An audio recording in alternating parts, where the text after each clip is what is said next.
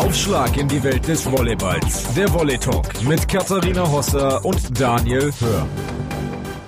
Happy New Year, lieber Daniel. Willkommen zu einer neuen Ausgabe des Volley Talks. Danke, danke. Frohes Neues, Kathi, und auch frohes Neues an alle da draußen. Ich hoffe, ihr seid gut gestartet. Ja, wir gehen gut gelaunt in das Jahr 2021. Natürlich. Wir haben aber etwas Zeitdruck. Ja, stimmt. Das erste Mal, glaube ich, dass wir am Ausstrahlungstag auch erst aufnehmen. Also von daher, heute dürfen wir uns nicht so doll verquatschen. Ja, Jenny hängt auch schon in der Leitung, denn wir sprechen heute mit Jennifer ehemals Gertis, jetzt Janiska. Den Fehler, den machen noch einige. Ich muss sagen, den mache ich auch selber. Ich habe äh, gestern noch mal ein Telefonat geführt und da habe ich auch Jennifer Gertis gesagt. Zu meiner Schande muss ich das gestehen. Die ist auf jeden Fall schon, die wartet heiß wie Frittenfett darauf, uns hier Rede und Antwort zu stellen. Deshalb wollen wir gar nicht allzu viel Zeit verschwenden, haben aber trotzdem einen ganz interessanten Talk mit einigen Themen vor der Brust. Ja, lass uns auch vor allem vielleicht mal auf den Januar schauen bei Sport 1. Da gibt's Volleyball satt, vor allem Oh ja. mit den zwei Top-Spielen. Haben zum einen natürlich das Nachholspiel von, von Schwerin gegen Stuttgart und natürlich dann auch, wir freuen uns, Berlin gegen Friedrichshafen ist auch im Januar. Also da geht's direkt gut los im neuen Jahr. Ähm, gibt's irgendein Spiel, auf das du dich besonders freust, von denen die jetzt ausstehen? Ja, also ich freue mich zunächst mal auf den Samstag natürlich. Ha, darauf wollte ich hinaus. Ich freue mich auf den Samstag Gießen gegen Düren aus äh, vielerlei Gründen. Ähm, ansonsten sind natürlich die beiden Topspiele das absolute Highlight in, in diesem Januar aus sportlicher Sicht. Da müssen wir gar nicht drum rumreden. Leider natürlich nach wie vor ohne Fans. Ihr habt das ja alle mitbekommen, was, was nach wie vor los ist, äh, dank Corona. Aber das wird trotzdem ein Fest aus sportlicher Sicht. Also wir starten direkt gut ins neue Jahr. Ähm, worüber wir auch sprechen wollen, ist eigentlich noch die Sensation aus dem letzten Jahr. Ähm, Ja. Nämlich da hat sich eine Mannschaft in der Frauenbundesliga mal ganz klang und heimlich den dritten Tabellenplatz ergaunert, Oh sage ja. ich jetzt mal. Ja, Agauner hat es fast zu viel gesagt. Also die haben auch einen richtig guten Ball gespielt. Und man muss auch sagen, da hat sich lange Geduld auf, diese, auf diesen Erfolg auch ausgezahlt. Das waren schwierige letzte Jahre und deshalb haben sie es auch einfach verdient, dass wir da mal so ein bisschen zumindest draufschauen und uns anschauen, was machen denn die Sulerinnen dieses Jahr so gut und warum stehen sie da vorne auf Platz drei? Gucken zum einen natürlich auf das Sportliche, müssen auf der anderen Seite aber auch noch Themen ansprechen, die nicht so gut gelaufen sind Absolut. in Suhl. Ähm, aber du hast es schon angesprochen, unser Gast wartet und von daher würde ich jetzt sagen, springen wir doch direkt in das Interview. Wir begrüßen jetzt ganz herzlich in Dresden Jennifer Janiska. Daran müssen wir uns erstmal noch gewöhnen. Guten Morgen, Jenny. Guten Morgen. Wie fühlt es sich denn an, endlich wieder in der Heimat in der Bundesliga zu sein? Ja, es ist eigentlich total schön. Also es ist ja jetzt auch nichts Unbekanntes für mich irgendwie gewesen und es freut mich einfach, dass man wieder ein paar bekannte Gesichter sieht, dass man, dass man weiß, was einen so erwartet. Ne? Es ist jetzt alles nicht so neu und das macht halt vieles einfacher. Wie viele Leute sprechen dich denn eigentlich noch mit Gertis an? Also ich meine, das ist ja schon eine Umstellung für die Volleyballwelt. Und wie war die Umstellung für dich? Ja, also ich glaube tatsächlich, dass für viele Teams ich immer noch Gertis bin, glaube ich so. Wenn man mal ab und zu die Spiele so anhört und in Auszeiten und so, dann fällt halt öfter der Name Gertis. Für mich ähm, ging's eigentlich. Also am Anfang ist man noch ans Telefon gegangen, ja, Jennifer Gertis, ach nee, scheiße. Aber ähm, jetzt, das geht eigentlich relativ fix. Ist nur eine Gewöhnungssache. Ich habe Daniel ja kennenlernen dürfen ähm, bei der Olympia-Quali in Apeldoorn. Ähm, cooler Typ, kann ich hier auch mal sagen. Ähm, Man muss dazu sagen, mit Daniel bin nicht ich gemeint, nur um das nochmal ja, zu präzisieren. Je- Jennifers Mann. Ähm, da kam uns aber auch so ein bisschen die Frage, wie bekommt man denn die Beziehung mit einem Normalo, wie Daniel ja ist, nenne ich ihn jetzt einfach mal, also nicht Profisportler, nicht zu Hause in dem Business. Wie bekommt ihr das unter einen Hut? Also eigentlich ganz gut. Ich bin irgendwie total zufrieden, dass ich Daniel als Normalo in Anführungszeichen äh, gefunden habe. Für mich war es eigentlich immer total wichtig, weil ich weiß ja auch, neben Volleyball gibt's ja auch noch eine andere Welt, eine normale Welt quasi. Und ähm, ja, also ähm, es macht vieles einfacher, weil Daniel ist ja auch sehr sportbegeistert und interessiert sich auf jeden Fall für Volleyball und verfolgt halt vieles. Und ich sag mal so, die anderen Spielerinnen bei uns, die haben ja auch Partner und die verstehen sich ja auch alle ganz gut. Habt ihr ja auch mittlerweile mitbekommen und ja, verfolgen es sehr gerne, fahren auch gerne zu spielen und die ganze Kombination, ja, macht Spaß. Mit 18 hast du dein Abi, das haben wir so rausgelesen, oder Katja hat das, glaube ich, recherchiert, hast du im Stehen geschrieben ja wohl, um so ein bisschen mal in die Karriere einzusteigen, wegen deiner Rückenbeschwerden. Äh, was war das, ein Bandscheibenvorfall, glaube ich. Hast du damals an eine Karriere als Volleyballspielerin eigentlich geglaubt, dass du also unter die Nicht-Normalos sozusagen dann gehst im übertragenen Sinne? Ähm, also für mich war klar, dass ich nicht aufhöre mit Volleyball. Also das wusste ich schon die ganze Zeit. Ähm, dem Arzt war es, glaube ich, nicht so klar. Der hat gesagt, na ja, eine OP ähm, steht irgendwie bei so jungen Mädels nicht zur Debatte. Da brauchen wir gar nicht drüber diskutieren. Das muss irgendwie so weggehen. Aber dann kam halt die ganze Physiotherapie und die Reha und es wurde halt gar nicht besser. Und irgendwann habe ich gesagt, ja, ich glaube, um eine OP kommen wir nicht drum rum. Und jetzt aktuell sage ich einfach immer noch, das war die beste Entscheidung, was ich hätte machen können. Es war keine leichte Entscheidung, aber definitiv die beste. Die beste heißt auch, dass der Rücken jetzt keine Zicken mehr macht und alles gut ist? Richtig. Also ich muss wirklich viel machen für den Rücken, viel Athletiktraining, aber ich bin hier in super guten Händen, also mir geht's wirklich gut. Ich merke aber auch, sobald zum Beispiel letztes Jahr in der Corona-Pause, wenn man drei, vier Monate wirklich mal ein bisschen runterfährt, dann ähm, meldet er sich auch gerne mal. Du hast gerade gesagt, das stand für dich nie zur Debatte, mit Volleyball aufzuhören. War denn aber auch Profi-Volleyball-Spielerin immer ein Traum von dir gewesen oder hat er sich eher so über die Jahre entwickelt, wenn man gesehen hat, ach, ich bin ja ganz gut? Ja, also es hat sich so entwickelt. Also ich habe schon relativ früh gemerkt, ich muss auch sagen, ich habe mit sechs Jahren angefangen in der ersten Klasse. Wenn man jetzt so das mit den anderen Nationalspielern vergleicht, viele fangen auch erst mit 12, 13 an. Das ist schon, also ich würde sagen, ist schon auch eine Ausnahme, so früh anzufangen. Habe halt auch relativ früh gemerkt, dass ich eigentlich gutes Ballgefühl habe und ich war in Emmichheim mit der guten Jugendarbeit eigentlich ziemlich gut aufgehoben. Und dann kam halt alles so zusammen. Und ich weiß nicht, ob ihr das noch kennt. Es gibt damals gab es auch immer diese Freundebücher, die man in der Klasse so hin und her geteilt hat. Und da war immer mein Traum und da habe ich wirklich immer reingeschrieben, ich möchte in der ersten Frauenvolleyball-Bundesliga spielen. Total verrückt. Aber dass das jetzt so ausartet mit Nationalmannschaft und komplett um die Welt fliegen, ähm, nee, das habe ich nicht erwartet.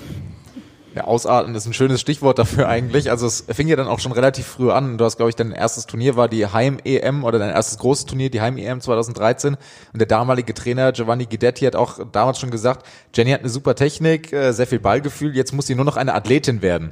Bist du diese Athletin in der Zwischenzeit geworden und was hat er damals damit gemeint? Ähm, ja, damals, als ich dann in die ANA gekommen bin, war es halt so, da hat man schon gemerkt, dass athletisch und einfach von der, von der Kraft ähm, noch viel fehlt, um auf dem Niveau halt mitzuhalten, vor allem in der Durchschlagskraft. Ich würde sagen, das ist vielleicht heute ein bisschen besser geworden. Ich weiß aber auch, dass so die Sachen im Angriff und die direkten Punkte halt immer noch so eine Sache sind. Ähm, meine Stärken sind im gerade halt eher Ballgefühl, Annahme, Abwehr, das Spiel lesen hinten. Ähm, ich glaube, in den Bereichen bin ich auch noch mal stärker geworden.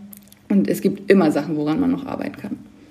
Kommen wir mal zu deinem Club, bei dem du jetzt spielst. Ähm, der Dresdner SC letztes Jahr, wissen wir noch, sensationell Pokalsieger geworden. Das war so ein Traum, endlich wieder ähm, Pokale auch nach Hause zu holen und Meisterschaften zu gewinnen. Im Pokal seid ihr leider ausgeschieden, aber glaubst du, dass in der Liga in dieser so seltsamen Corona-Saison der Titel für euch dann auch schon drin ist? Ähm, es ist schwierig. Also auf jeden Fall sind wir ein sehr junges Team und wir haben sehr viel Potenzial. Äh, dieses Jahr ist es grundsätzlich total ausgeglichen, so dass ich mich absolut nicht festlegen möchte, wer hier irgendwie Ambitionen auf den Titel hat, weil ich glaube tatsächlich, dass alles möglich ist, dass vor allem auch die Top 4, also ich zähle jetzt auch noch Potsdam dazu, ähm, auf jeden Fall Möglichkeiten haben, dadurch, dass sie ins Pokalfinale eingezogen sind. Und ich denke, das wird sich einfach hinten in den Playoffs entscheiden, wer kommt am besten mit dieser ganzen Corona-Situation klar. Ähm, und dadurch, dass wir halt eben jung sind, sind wir so, also wir schrecken von nichts zurück. Auf der anderen Seite hat man auch gemerkt, dass uns die Vorbereitung durch die Quarantäne, die wir hatten, diese sieben Spiele, halt einfach gefehlt haben. Und wenn man diese sieben Spiele jetzt von der Saison Mitte September hochzählt, ist Ende November, Anfang Dezember gewesen. Und da hat man jetzt so gemerkt, dass wir drin sind, dass wir unseren Rhythmus gefunden haben und auch wenn wir im Pokal ausgeschieden sind, diese zwei Spiele direkt hintereinander haben uns so geholfen, Selbstvertrauen zu sammeln, ähm, dass uns das einfach unglaublich gut tut. Und wir als junges Team müssen einfach Spiele spielen. Bevor wir jetzt gleich Daniel auf die kurze Vorbereitung kommen, muss ich einmal ganz kurz eingerätschen, weil es auch gleich noch Thema sein wird bei uns im Volley Talk. Äh, du hast gesagt, die Top 4. Momentan sehen wir da auf Platz 3 eine Mannschaft, mit der irgendwie gar niemand gerechnet hat, nämlich Suhl ist auf einmal da oben drin. Ähm, ganze kurze Einschätzung von dir vielleicht auch. Also ihr kennt euch alle viel besser untereinander. Für uns war das so, oh, wa, wa, was machen die denn da oben? Ähm, habt ihr da irgendwie eine Erklärung für, dass vielleicht auch kleinere Mannschaften äh, jetzt auf einmal die Großen ärgern können? Eine Erklärung habe ich irgendwie nicht, aber ich finde es total schön weil es wurde ja auch irgendwie endlich mal Zeit, dass dieses ganze, ja nicht Gerüst, aber dass die, dass die Favoriten oder dass die Liga ausgeglichener wird und das ist halt einfach, ist halt einfach spannend, weil jeder kann halt gegen jeden Punkte liegen lassen. Das hat man jetzt auch gesehen. Klar ist die Tabelle jetzt auch ein bisschen verzerrt, weil manche Teams einfach viel mehr Spiele haben. Ähm, Wie Sul. zum Beispiel. Aber das ist, heißt ja trotzdem nichts. Also sie schaffen es trotzdem, gegen Teams zu gewinnen, wie beispielsweise Stuttgart. Und sie klauen auch immer Sätze gegen halt andere Top-Teams. Wenn man jetzt auf uns guckt, wir schaffen es halt, unsere Punkte zu holen, wo wir Punkte holen müssen. Und das ist vielleicht auch ganz gut. Und in diesen Top-Spielen gegen Schwerin, Potsdam, Stuttgart müssen wir jetzt sehen, das sind auch unsere Ziele, die wir so ein bisschen definiert haben. Ähm, dass wir da unerschrocken reingehen. Wir haben einfach nichts zu verlieren. Ja, und das ist, äh, es ist dann auch wirklich spannend, äh, wenn ich habe von Anfang an der Saison gesagt, also zum einen Dresden ist mein Favorit, weil die Mannschaftszusammenstellung gefällt mir rein sportlich sehr gut, aber es ist auch ganz interessant, wie ihr das irgendwie in, in Gruppen habt, weil im Prinzip könnte man ja sagen, das ist ein Mix irgendwie von SC Deutschland und äh, Stanford äh, Volleyball Club oder so ähnlich. Also da hat man ja wirklich diese zwei Lager. Ähm, hilft das oder fördert das eher so eine Grüppchenbildung, die dann negativ sein kann, auch für so ein Mannschaftskonstrukt? Ähm, nein, ich glaube, dass das eher von Vorteil ist, weil die sich alle schon untereinander kennen, vor allem auch die unsere Amis, die haben ja jetzt zwei, drei Jahre schon zusammen gespielt. Ähm, das macht, glaube ich, vieles einfacher auch in dem ganzen Zusammenspielen, im Ankommen und auch vielleicht auch in der ersten Auslandsstation für die vier Mädels oder drei Mädels sind es ja jetzt eigentlich. Ähm, und wir als Mädels können, wir verstehen uns super mit denen. Also ähm, wir verbringen da äh, zusammen Teamabende und klar ist es für die Mädels auch schön, dass sie da zusammen Weihnachten verbringen können. Oder Silvester, jetzt hatten wir die Woche frei und ähm, ja, es macht vieles, vieles einfacher. Du hast ja gerade schon gesagt, ihr seid ein sehr junges Team, der Altersdurchschnitt liegt bei 21,5 Jahren. Ähm, viele deutsche Talente äh, spielen da ja auch, neben euch alten Hasen wie Lenker und dir. Ähm, kann man da vielleicht sagen, dass jetzt diese Saison erstmal noch ein bisschen zum Reinkommen ist und man eher in den Jahren eine Entwicklung beim DSC sehen wird? Oder ähm, ja, wie siehst du die Zukunft? Ja, das ist so ein, so ein bisschen schwierig, aber ja, wir sind extrem jung. Ich bin quasi Oma 2. Nebenlenker. Also schon irgendwie total verrückt, weil ich bin ja auch erst 26 und ich fühle mich noch gar nicht so. Und dann Stigi ist auch 26, aber dann der Rest ist halt einfach super, super jung. Und es macht einfach Spaß zu sehen, dass wir trotzdem mithalten können und dass wir trotzdem gut sind. Und ja, man muss gucken, wie sich das alles entwickelt. Wie gesagt, wir sind unerschrocken und ähm, wir haben super viele Talente dabei, die es schaffen, auch in wichtigen Situationen eine gute Leistung zu zeigen. Und das finde ich mit 18, 19, 20 Jahren ist nicht so selbstverständlich. Und das macht halt wirklich Bock auf mehr. Und das zeichnet den DSC auch so ein bisschen aus, dass sie den jungen Leuten auch das Vertrauen schaffen und auch so dieses gewisse Etwas zu haben, junge Spielerinnen zu finden, die das können, weil das ist auch nicht selbstverständlich. War das auch ein Grund für dich, nach Dresden dann zu gehen, weil da so viele talentierte junge Spielerinnen gibt, äh, weil es so viele junge talentierte deutsche Spielerinnen auch gibt, mit denen du äh, dann auch nochmal eine andere Rolle lernen kannst, sozusagen, die der, der wirklich Mentorin, weil es ist ja gereift von der erst Leistungsträgerin zur dann nach Italien wechselnden, zum, zum wirklich zur, zur deutschen Exportware sozusagen in Anführungsstrichen in Italien und jetzt wieder zurück und den nächsten Schritt nicht nur Leistungsträgerin, sondern auch Führungsspieler zu sein. War das auch ein Grund? Ähm, ja, absolut. Ich wusste so ein bisschen, was da auf mich zukommt. Wie gesagt, eben viele junge deutsche Leute und es macht halt auch Spaß. Also mir macht es auch Spaß, mit jungen Leuten zu arbeiten, weil ich halt einfach weiß, wie es halt eben früher war. Und ähm, Mentorin ist vielleicht ein bisschen zu hoch gegriffen. Also doch Oma. ja, oder so. Aber ähm, ja, wie gesagt, ich wusste, was mich erwartet und mit Lenker und Stigi haben wir halt auch eine gute Kombination, ähm, so, solche Sachen halt einfach weiterzugeben, ja. Kommen wir mal ein bisschen ähm, auf den Komplex Italien auch. Den würde ich gerne einleiten mit dem Thema Corona. Ähm, das glaube ich ja auch für alle, die in Deutschland waren, die Bilder aus Italien haben alle so auf den Boden der Tatsachen auch zurückgeholt. So, okay, das ist nicht nur eine Grippe. Ähm, du hast das äh, erlebt in Italien. Wie sehr hat dich diese Situation vielleicht auch mental belastet? Nicht nur, dass, wie du schon angesprochen hast, man weniger Sport machen konnte, weil man halt nicht durfte, aber halt auch dieser psychologische Effekt. Ja, also persönlich kann ich sagen, die ganze Corona-Situation hat mich schon sehr mitgenommen. auch mental. Die Sache war, man, die, ich saß in Italien und die, die Leute in Deutschland haben gesagt, naja, solange es in Italien ist, ist ja alles gut. Und es war so ein bisschen schwierig, weil in Deutschland konnte man die Situation noch nicht so richtig abschätzen, äh, ob das wirklich überschwappt nach Deutschland. Und deswegen haben sich die Leute halt Sorgen gemacht. Aber in Deutschland war, wie gesagt, immer noch alles Friede, Freude, Eierkuchen. Und ja, es war so ein bisschen schwierig, das halt eben rüberzubringen. Und dann ähm, ja, geht man einkaufen, die Leute tragen Maske, aber in Deutschland ist weiterhin noch alles gut. Und das war immer so ein bisschen schwierig, diese zwei Welten miteinander zu verbinden und das alles zu erklären, ja. War Corona dann auch so ein bisschen der, der Grund, weshalb das Italien-Abenteuer nach einem Jahr wieder beendet war? Oder war das eh geplant, erstmal ein Jahr und dann wieder zurück nach Deutschland?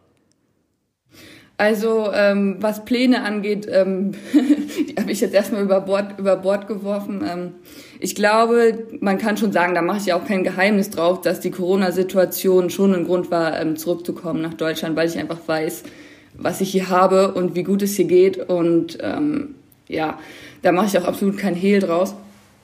Ähm, wie gesagt, das war auch keine leichte Entscheidung, weil man saß dann auf einmal da und die Liga war ja noch nicht abgebrochen. In vielen Ländern wurde die Liga ja dann abgebrochen und ähm, in Italien wurde weitergespielt. Man muss auch sagen, dass wir als Immoco Corneliano das einzige Team war, was wirklich noch was zu verlieren hatte.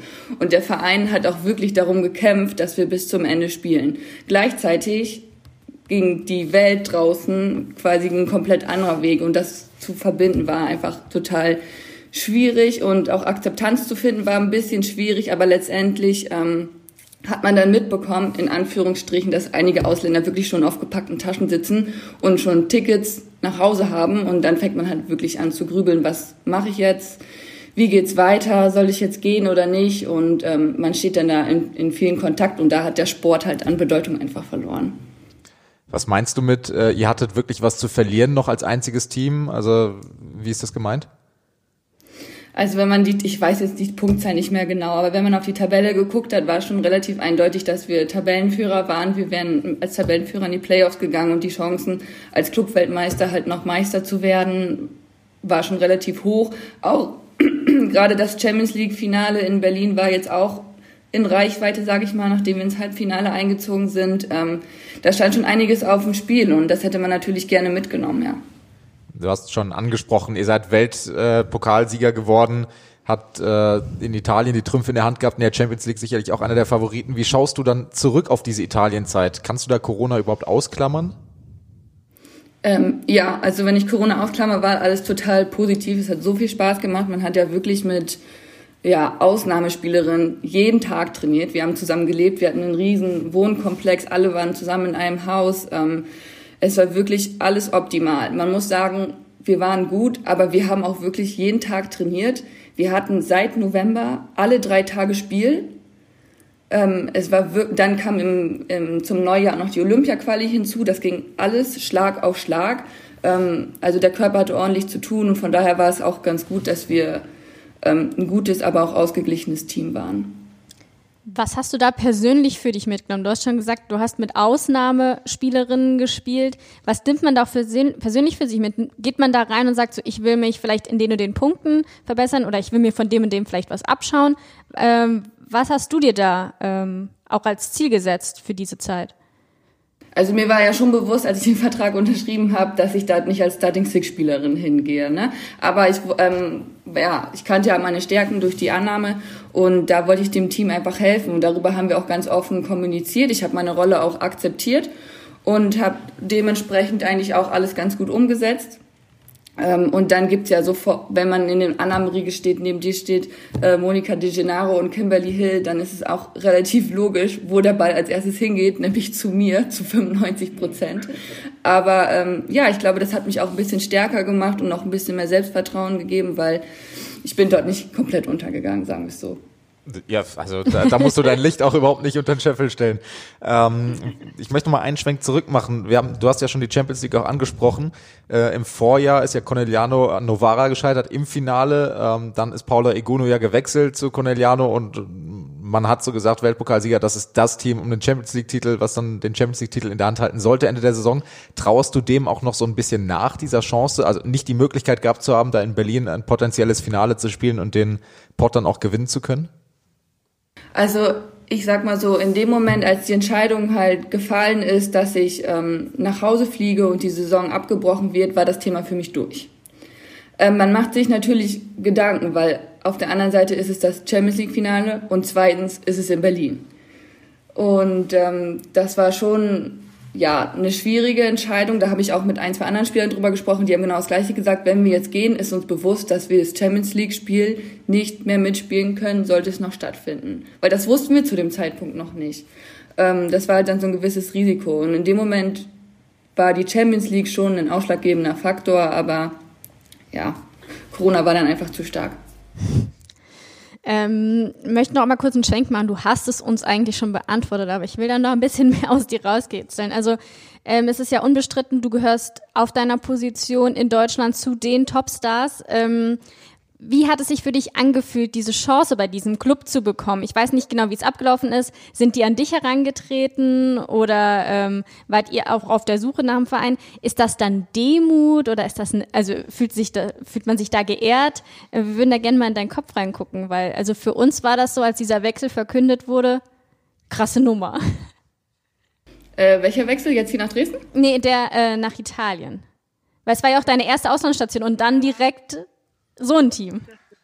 Das stimmt, ja.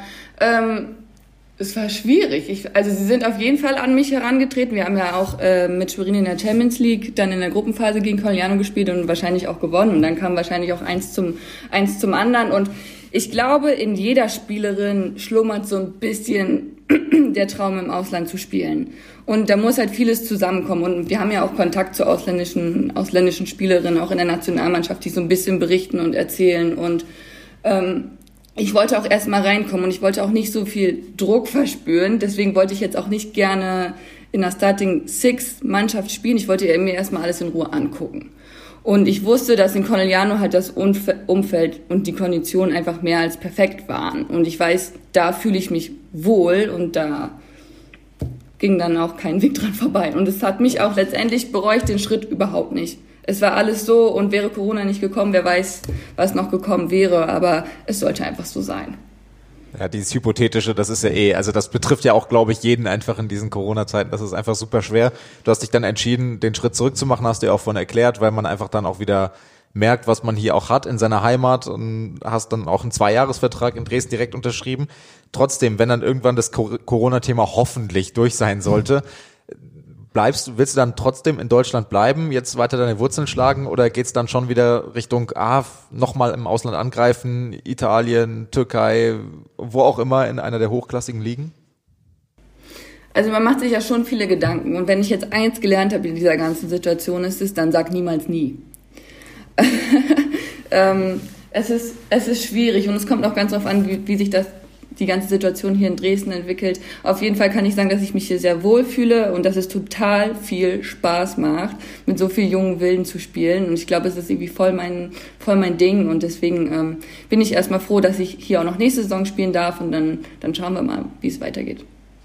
Was mich mal interessieren würde, ich weiß, viele von euch studieren ja auch noch parallel, damit man sozusagen danach auch noch eine Karriere anstreben kann, also eine, beruflich ähm, sich nicht nur auf den Volleyball fokussiert. Was würde denn gerne Jennifer Janiska machen, wenn sie kein Volleyball mehr spielt? Das ist total schwierig und das weiß ich auch noch nicht. ähm, das ist auch so ein Thema, das, ja, also ich würde sagen, ich schieb's nicht so weit vor mir weg. Also das beschäftigt mich wirklich auch. Man macht sich Gedanken, weil ich meine, ich weiß nicht, ob ich noch zwei Jahre spiele, ob ich noch drei oder vier Jahre spiele. Das entscheidet man, das ist immer alles so ganz kurzfristig. Und ähm, ich habe mein Bachelorstudium abgeschlossen. Ich habe jetzt in der Corona-Zeit gemerkt, dass ich ähm, ja nicht noch ganz, noch nicht, ich muss mich noch, ich muss mich noch weiterbilden, ich will noch mehr machen und habe jetzt noch ein Masterstudium angefangen. Und das läuft ähm, gerade ganz gut auch in Richtung äh, Medien- und Kommunikationsmanagement. Vielleicht ist das die Richtung. Aber die Sache ist, dass man so wenig, ähm, ja, man hat ja so gut wie keine Berufserfahrung. Ähm, es ist einfach schwierig zu sagen, das ist jetzt genau das Richtige für mich.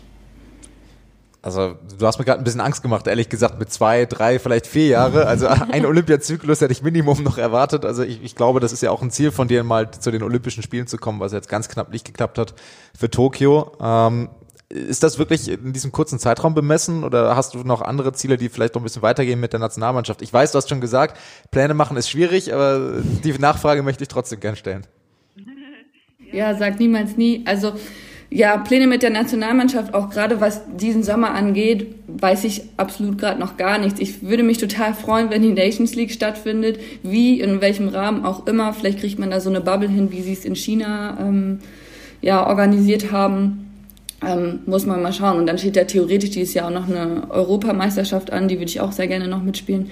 Ähm, da muss man einfach mal schauen, wie sich das alles entwickelt und auch ob die Olympischen Spiele stattfinden und wie. Da hängt jetzt so viel dran, dass man einfach die nächsten Jahre nicht absehen kann. Auf der anderen Seite ist es halt super wichtig, weil man jetzt, glaube ich, in der Nations League dieses Jahr Punkte für den nächsten Olympiazyklus sammeln kann. Ähm, ich bin gespannt, was die da auf die Beine stellen, ja. Also Olympia ist noch nicht ganz abgeschrieben. Also wenn es da die Chance gäbe, wäre das schon etwas, ähm, was du in deinem Sportlerleben noch mitnehmen würdest. Klar, auf jeden Fall. Und man hat ja jetzt auch in der letzten Olympia-Quali gesehen, dass wir mithalten können und dass wir als junges Team uns auch weiterentwickeln.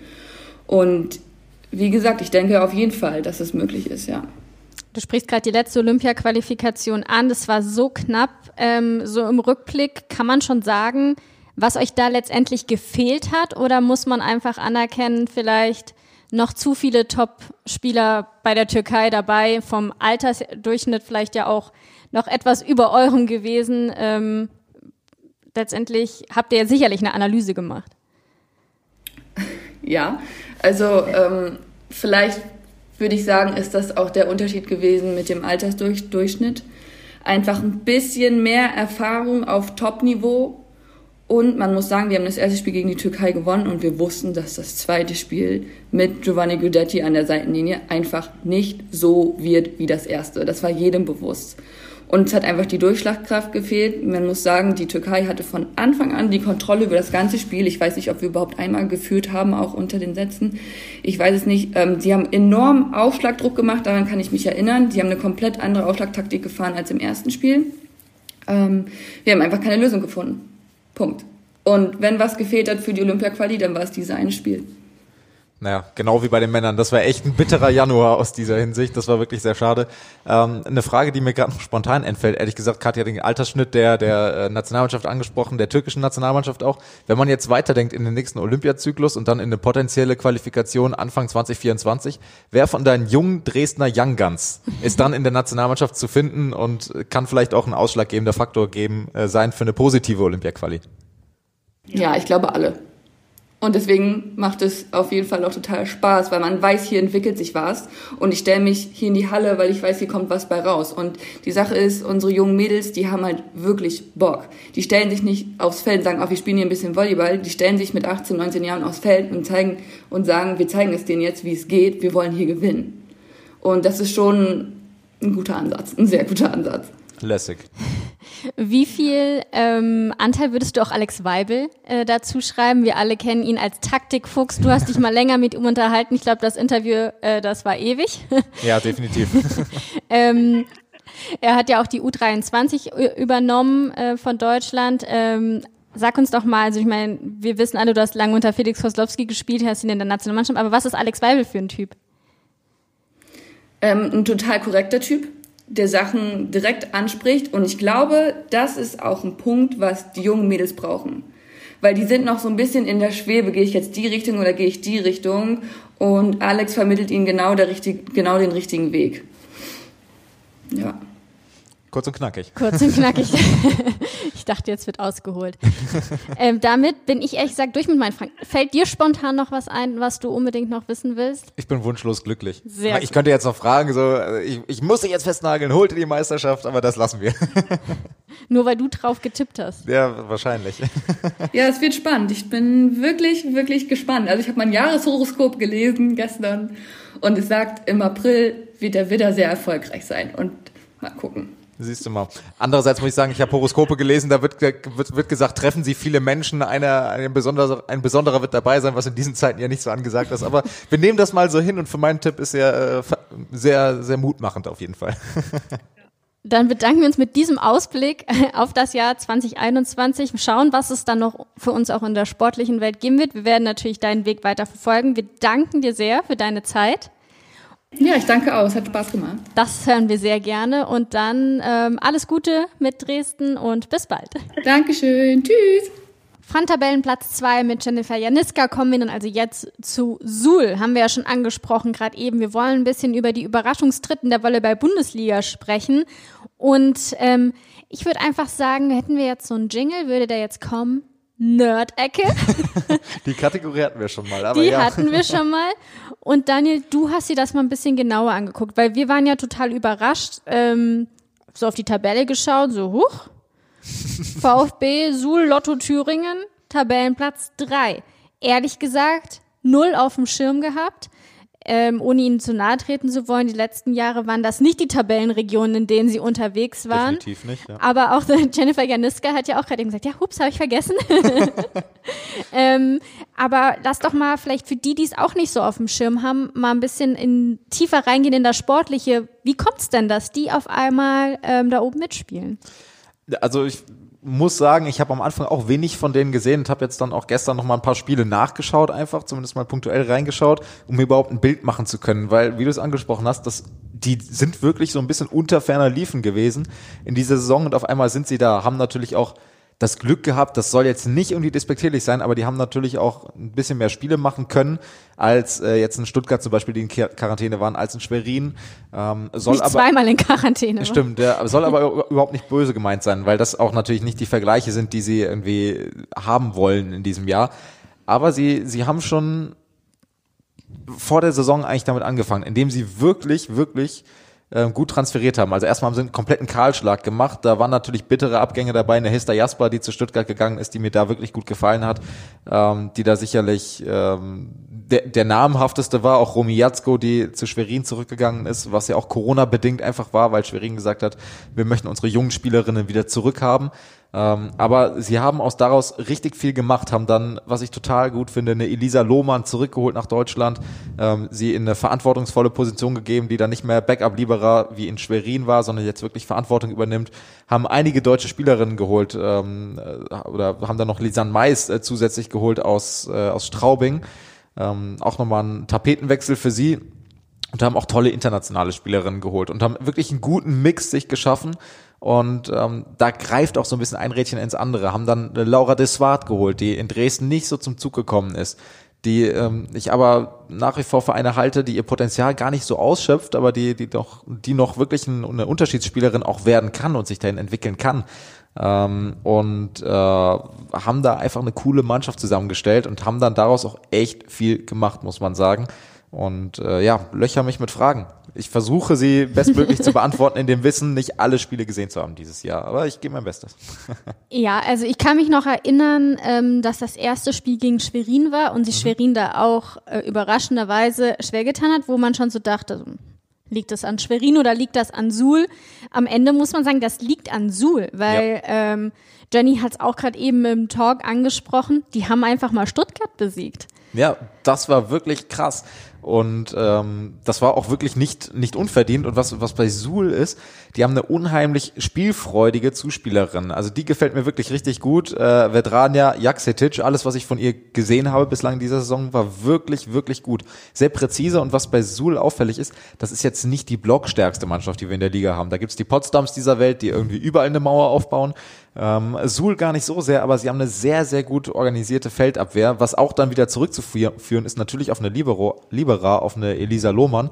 Ähm, und sie schaffen es dann in dieser Kombination gute Abwehr und einer guten Zuspielerin sehr, sehr viel aus Abwehrsituationen zu machen. Und wir wissen ja, im Frauenvolleyball sind diese Abwehrsituationen häufiger gegeben einfach als im Männervolleyball. Das heißt, noch viel wichtiger da eine gute Quote in der Transition zu haben, aus der Abwehr was zu machen. Und da sind die Sulerinnen wirklich Ligaspitze mit, weil sie diese Situation dann gut nutzen, sich trotzdem in gute Angriffspositionen bringen. Und das gefällt mir wirklich gut und das spricht dann auch für eine Qualität. Und ähm, das ist sicherlich ein ausschlaggebender Punkt. Plus die Achse Zuspieler Dia- diagonal wissen wir, wie wichtig das ist bei jedem Verein. Also Stuttgart müssen wir gar nicht anfangen mit Crystal Rivers. Bei den Männern gibt's das Standardbeispiel ist ja Grankin Patch oder auch Kotzian ähm, Gewert in Düren. Ähm, Und da haben sie auch eine super, super Achse und haben da eine US-Amerikanerin gehört, äh, geholt aus, ähm, äh, aus den USA logischerweise. Äh, Danielle Herban, die, die ordentlich Power mitbringt auf Diagonal, aber die auch geschickte Lösungen hat, die im richtigen Moment auch mal einen Lob setzt und dann nicht nur diesen Standard-Lob, sondern auch mal hinten einen acht Meter ins Feld poked, so äh, Beachvolleyball-mäßig. Ähm, und das, diese Variabilität da, aber gleichzeitig auch eine Durchschlagskraft, die gegeben ist, gefällt mir unheimlich gut. Eine Claudia Steger kommt viel mehr zum Tragen, auch im letzten. Die einzige, die noch im Ja, Kader geblieben genau, ist. Genau, die auch Sula eingewächst und wirklich auch, auch immer da schon seit, seit äh, Jesu Geburt gefühlt. Und ähm, die kommt auch noch viel mehr zum Tragen als in den letzten Jahren, weil nicht mehr die Gesamtlast vielleicht auch auf ihr ist. Hester Jasper hat ein bisschen getragen im letzten Jahr, aber sonst lief natürlich auch viel über Claudia Steger. Und die nimmt jetzt viel wie soll ich das sagen? Sie nimmt vielleicht sogar ähnlich viele Bälle wie im letzten Jahr. Da müsste man jetzt Zahlen ausgraben. Da kann ich keine valide Angabe zu machen. Aber gefühlt wird sie viel besser eingesetzt, weil die Last besser verteilt ist. Und äh, das kommt in jedem Mannschaftsteil zu tragen. Und das gefällt mir wirklich gut. Wenn man sonst mal auf die Namen schaut, ähm, ist ja ein super bunter Mix, den sie da Ja. im Team haben. Gibt es da jemanden, den du jetzt rausnehmen würdest, so als das war der Spitzentransfer oder ähm, das ist die Person, mit der steht und fällt der Erfolg? Das wären dann im Endeffekt die beiden, die ich schon genannt hat. Äh, Vedrana Jaksetic, die Zuspielerin, und Daniel Herbin, äh, die Diagonale. Ähm, boah, schwierig, sich da jetzt für eine zu entscheiden, ehrlich gesagt. Ich finde noch, ähm, ich würde eher noch eine hinzunehmen. Das ist die Mittelblockerin äh, Blake Mole, die ähm, wirklich auch Go-To-Mittelblockerin dort ist. Also man hat noch Sabrina Müller aus Österreich und Laura de Swart, die eben angesprochene, die noch gar nicht so viel äh, Einsatzzeit bekommt, als dass sie durchspielt, ähm, was ich eigentlich erwartet habe am Anfang der Saison, als man gesagt hat, man tätigt diesen Transfer. Ähm, aber Blake Mole, die macht das wirklich gut. Gar nicht auch die direkte Blockerin, ähm, aber eine sehr, sehr gute Schnellangreiferin mit variabler Lösungsfindung. Und das trägt dann auch zu diesem variablen Spiel der Sulerinnen bei. Und das ist so diese Dreierachse. Vielleicht würde ich die Zuspielerin etwas ähm, herausstellen, Vedrana Jaksetic, die wirklich, die Kroatin wirklich eine gute Saison spielt und auch sehr angriffslustig ist. Also auch mal diese böse Finte einfach macht, hochspringen, wenn sie Hinterfeldspielerin ist, den Arm wegziehen und den Block auf der anderen Seite verarschen. Oder mal einen mit der Rückhand drüberlegen zu versuchen. Also die macht da ganz viel und macht das auch wirklich sehr, sehr gut. Ich habe mir auch mal ein bisschen gerade die Ergebnisse angeschaut. Die hatten auch tatsächlich in ihren Spielen nur zweimal, wo sie über die volle Distanz gegangen sind. Das heißt, also wirklich dann auch klare Siege eingefahren haben. 3-0 gegen Aachen, das ist was, wo du sagen würdest im Vorfeld, ja, es muss doch Aachen machen eigentlich. Hat sich in dieser Saison total gedreht, weil Aachen jetzt da hinten rumhängt in der Tabelle. Ja, ich, ich wollte immer schauen, gerade auf die Tabelle. Also ähm, wir haben ja gesagt, ähm, viele Mannschaften ähm, haben schon mehr Spiele. Dazu zählt eben halt auch Suhl, die bereits zwölf Spiele auf dem Konto haben. Auch zwölf Spiele haben Wiesbaden und Straubing. Und wenn man mal guckt, man hat halt einfach sieben Punkte mehr als Straubing und zwölf Punkte mehr als Wiesbaden, was ja, eigentlich so ungefähr die gleiche Leistungsklasse war in den letzten Jahren immer. Ja, Ähm, von den Namen her hätte man Straubing viel höher eingeschätzt. Wahrscheinlich Anne Hölzig, die war schon im Dunstkreis der Nationalmannschaft. Magda Grücker, die da ist. Also das sind ja nur zwei Namen, die da herausstechen eigentlich in Straubing. Also schon überragend, was die Sulerinnen machen. Was Mhm. wir ehrlich gesagt aber nicht so überragend fanden, das müssten wir aber auch mal ansprechen. Ja. Ähm, und zwar betraf das das Spiel gegen Schwarz-Weiß Erfurt. Ich weiß noch, du hast mir ganz entsetzt Screenshots geschickt. Ja, das war, also um das nochmal aufzurollen, wir müssen das Thema auch nicht größer machen, als es ist, aber ich finde, wir müssen es ansprechen. Also ich finde, man sollte es sagen, in der Welt vom Volleyball, wo Fairness eigentlich das Ja. oberste Gut ist, muss man es ansprechen. Das stimmt, definitiv. Ähm, vielleicht auch in der Euphorie des Derby-Sieges gegen Schwarzers Erfurt, der ja auch sehr deutlich ausgefallen ist mit 3 zu 0, ähm, hat man sich dazu hinreißen lassen, auf Facebook dann äh, den, den Post etwas deutlicher auszudrücken, den, den Siegespost sozusagen. Da waren dann ähm, da war dann die Rede von gegen äh, sehr, sehr schwache Erfurter oder gegen, äh, das war in der Formulierung noch etwas krasser. Sie haben den Post ähm, inzwischen gelöscht und, und korrigiert, dass es eben wieder Volleyball-like ähm, dargestellt ist, aber die Wortwahl war nicht angemessen äh, und nicht respektvoll. Und ähm, das hat uns so ein bisschen, das war auch so ein Anreiz, da generell nochmal drüber nachzudenken, weil uns das generell auch aufgefallen ist in der Volleyball-Bundesliga, dass diese Ausrutscher auch nicht einmalig sind und auch nicht nur Suhl betreffen. Also das soll jetzt auch gar kein Blaming gegen die Suhlerinnen sein. Ähm, Vom Feld gefegt und desolate Erfurter waren Genau. Zitate, die gefallen sind. Genau, und da, das ist dann einfach einer drüber. Da haben sich dann die Erfurterinnen auch zu Recht beschwert und ähm, mittlerweile hat man das korrigiert. Zur ganzen Geschichte gehört auch, ich habe gestern extra nochmal reingehört in den Sport Total Stream von den Kollegen bei, bei Erfurt gegen, beziehungsweise bei Suhl gegen Erfurt und das wurde wirklich sehr, sehr schön begleitet auch. Also dort ist der Hallensprecher der Suhlerinnen gemeinsam mit einem Kommentator zugange und das wird dann sehr neutral begleitet. Da wurden dann auch im Stream mal die Gegnerinnen gelobt und äh, es wird dann der Respekt ausgesprochen und natürlich ist man dann emotional. Das ist dann auch klar. Das ist ja dann ein Pro-Heimmannschaft-Kommentar, aber es war immer fair. Das heißt, das ist jetzt nicht auf Suhl allgemein bezogen, aber man muss diesen Post ansprechen und generell auch nochmal ein Appell, dass aus der Emotion heraus ähm, ein professionelles der professionelle Auftritt nicht gefährdet sein darf, weil das ist ja ganz entscheidend auch für die Wahrnehmung des Volleyballs in Deutschland als professionelle Sportart, dass man sich eben auch so auf Social Media verhält. Und das betrifft gar nicht nur Suhl, sondern auch andere Bundesliga-Vereine, wo aus der Emotion heraus immer mal wieder Posts entstehen oder Posts entstanden sind, die nicht professionell sind und dieses, dieses professionelle Bild des Volleyballs nicht widerspiegeln. Und das ist, glaube ich, nicht in unser aller Sinne. Ja, vor allem nicht, wenn man den Claim bei der Volleyball-Bundesliga Home of Respect hat.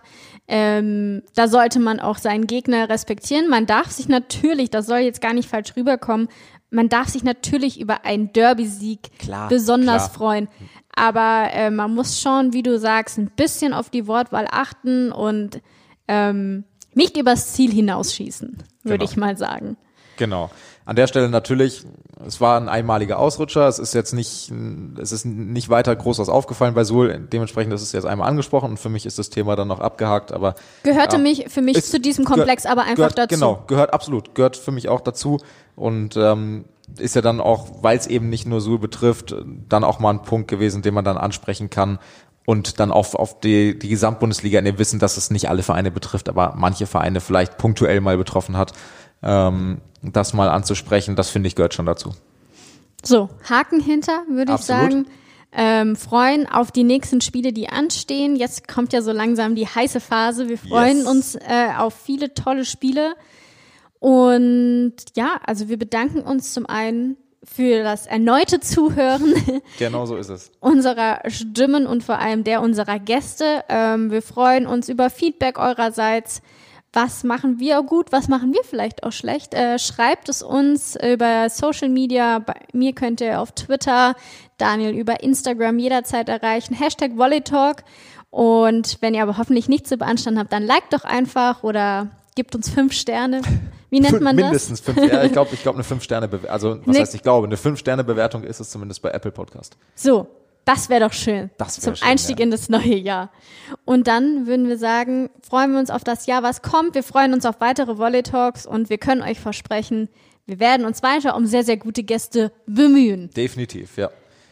So. Sendehinweis klatschen wir noch hinterher. Samstag gibt's Volleyball. Du suchst die Uhrzeit gerade raus und dann haben wir 18:30. 18.30 Gießen gegen Düren. Äh, Da freuen wir uns schon sehr drauf. Und ich bin ja sowieso ein Fan der Gießen Grizzlies. Die machen das echt cool, haben eine coole Vision gehabt.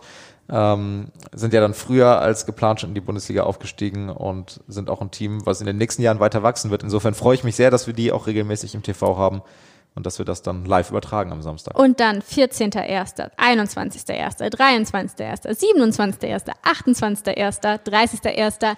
Volleyball live Es auf Sport wird 1. fett.